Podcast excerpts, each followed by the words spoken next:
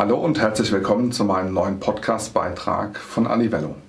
In meinem heutigen Beitrag geht es um das Thema Kundenreferenzen und wie ich sie auch im Vertrieb gewinnbringend einsetzen kann.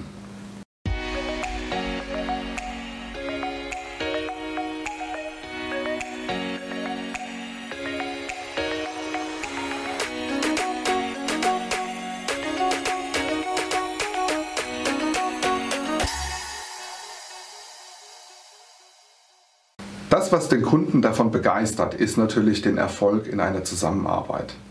Insofern ist es naheliegend, dass man den Kunden auch dazu motivieren möchte, als Referenzkunde zur Verfügung zu stehen. Umso wichtiger ist es, dass er den Kunden davon überzeugt, mit einer schlüssigen Story, dass er seinen Namen und auch sein Logo bereit ist, in einer aussagekräftigen Referenz zur Verfügung zu stellen. Wichtig ist dabei, folgende Fragen vom Kunden beantworten zu lassen.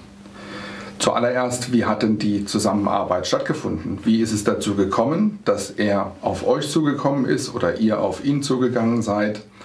Denn das ist natürlich ein maßgeblicher Schritt, der in der Kundenreferenz auch berücksichtigt werden sollte. Was schätzt er aber auch an der Zusammenarbeit? Wie haben sich die Zusammenarbeiten oder seine Ergebnisse verbessert? Das ist natürlich auch das, was die Interessenten, und darum geht es ja, wo ich in Referenzkunden ähm, dazu bewegen möchte, Interessenten zur Verfügung zu stehen. Das ist das, was Interessenten auch interessiert an Referenzkunden. Wichtig ist, einen Referenzkunden über folgende Fragen berichten zu lassen.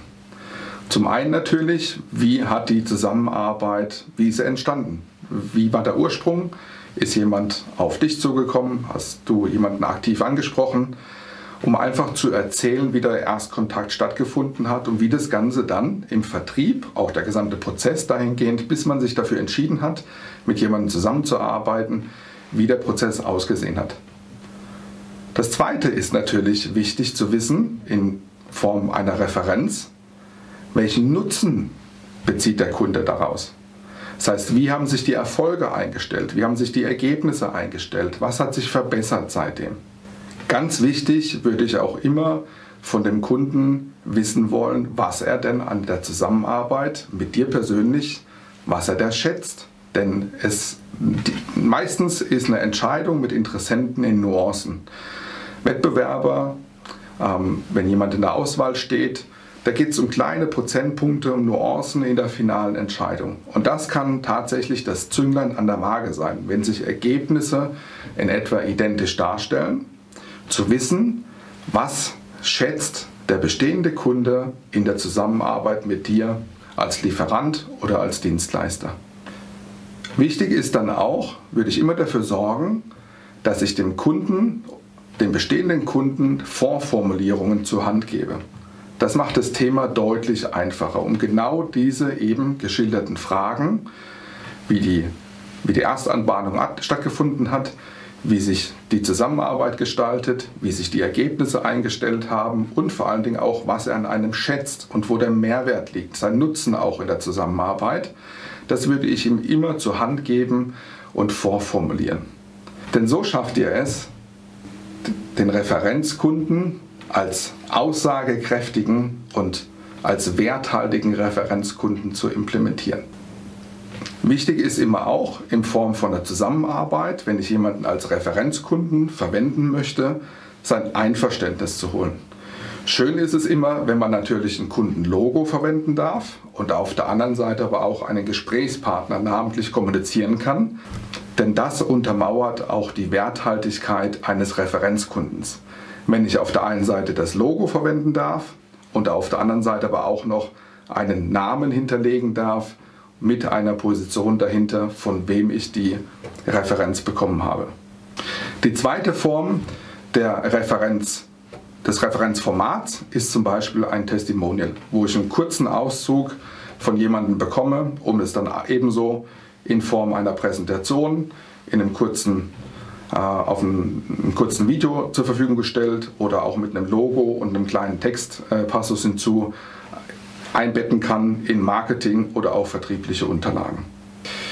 Eine weitere Form für einen Referenzkunden oder ein Format eines Referenzkunden ist zum Beispiel ein Interviewcharakter.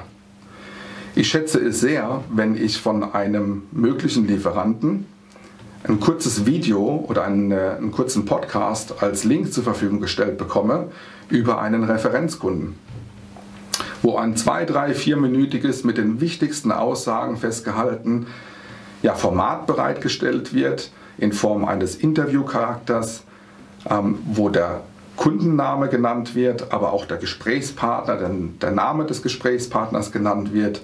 Und ich mir in kurzen, werthaltigen Aussagen das anhören, ansehen kann, wie denn eine Zusammenarbeit mit welchen Resultaten auch funktioniert hat.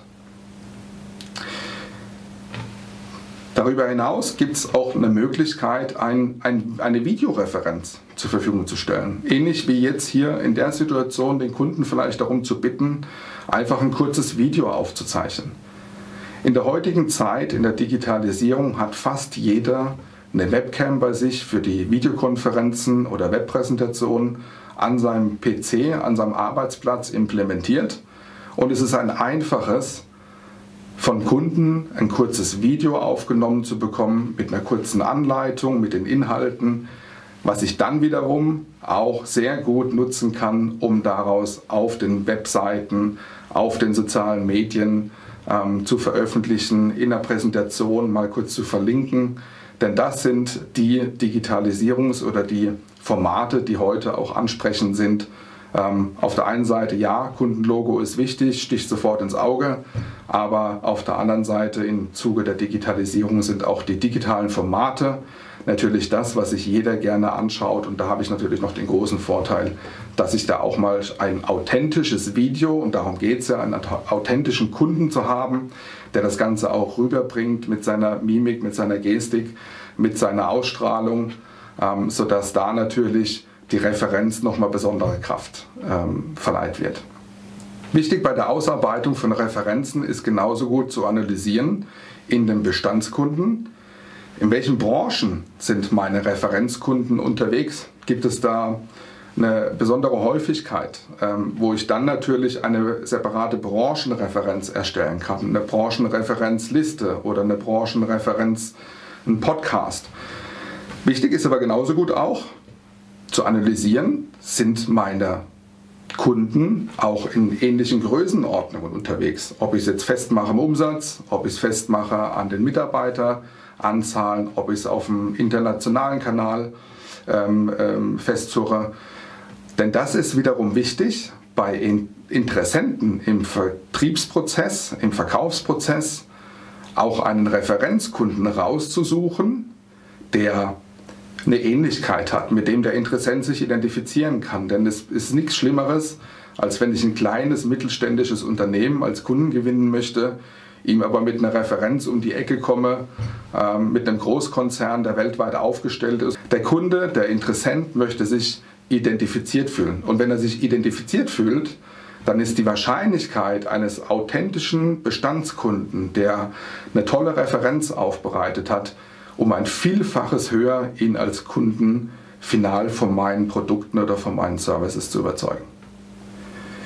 Ich bedanke mich für die Teilnahme, würde mich freuen, wenn Sie den ein oder anderen positiven ähm, Punkt mitnehmen konnten. Sie das nächste Mal auch wieder einschalten. Bis dahin wünsche ich Ihnen alles Gute, sage vielen Dank und bleiben Sie gesund. Euer Daniel van Lierop.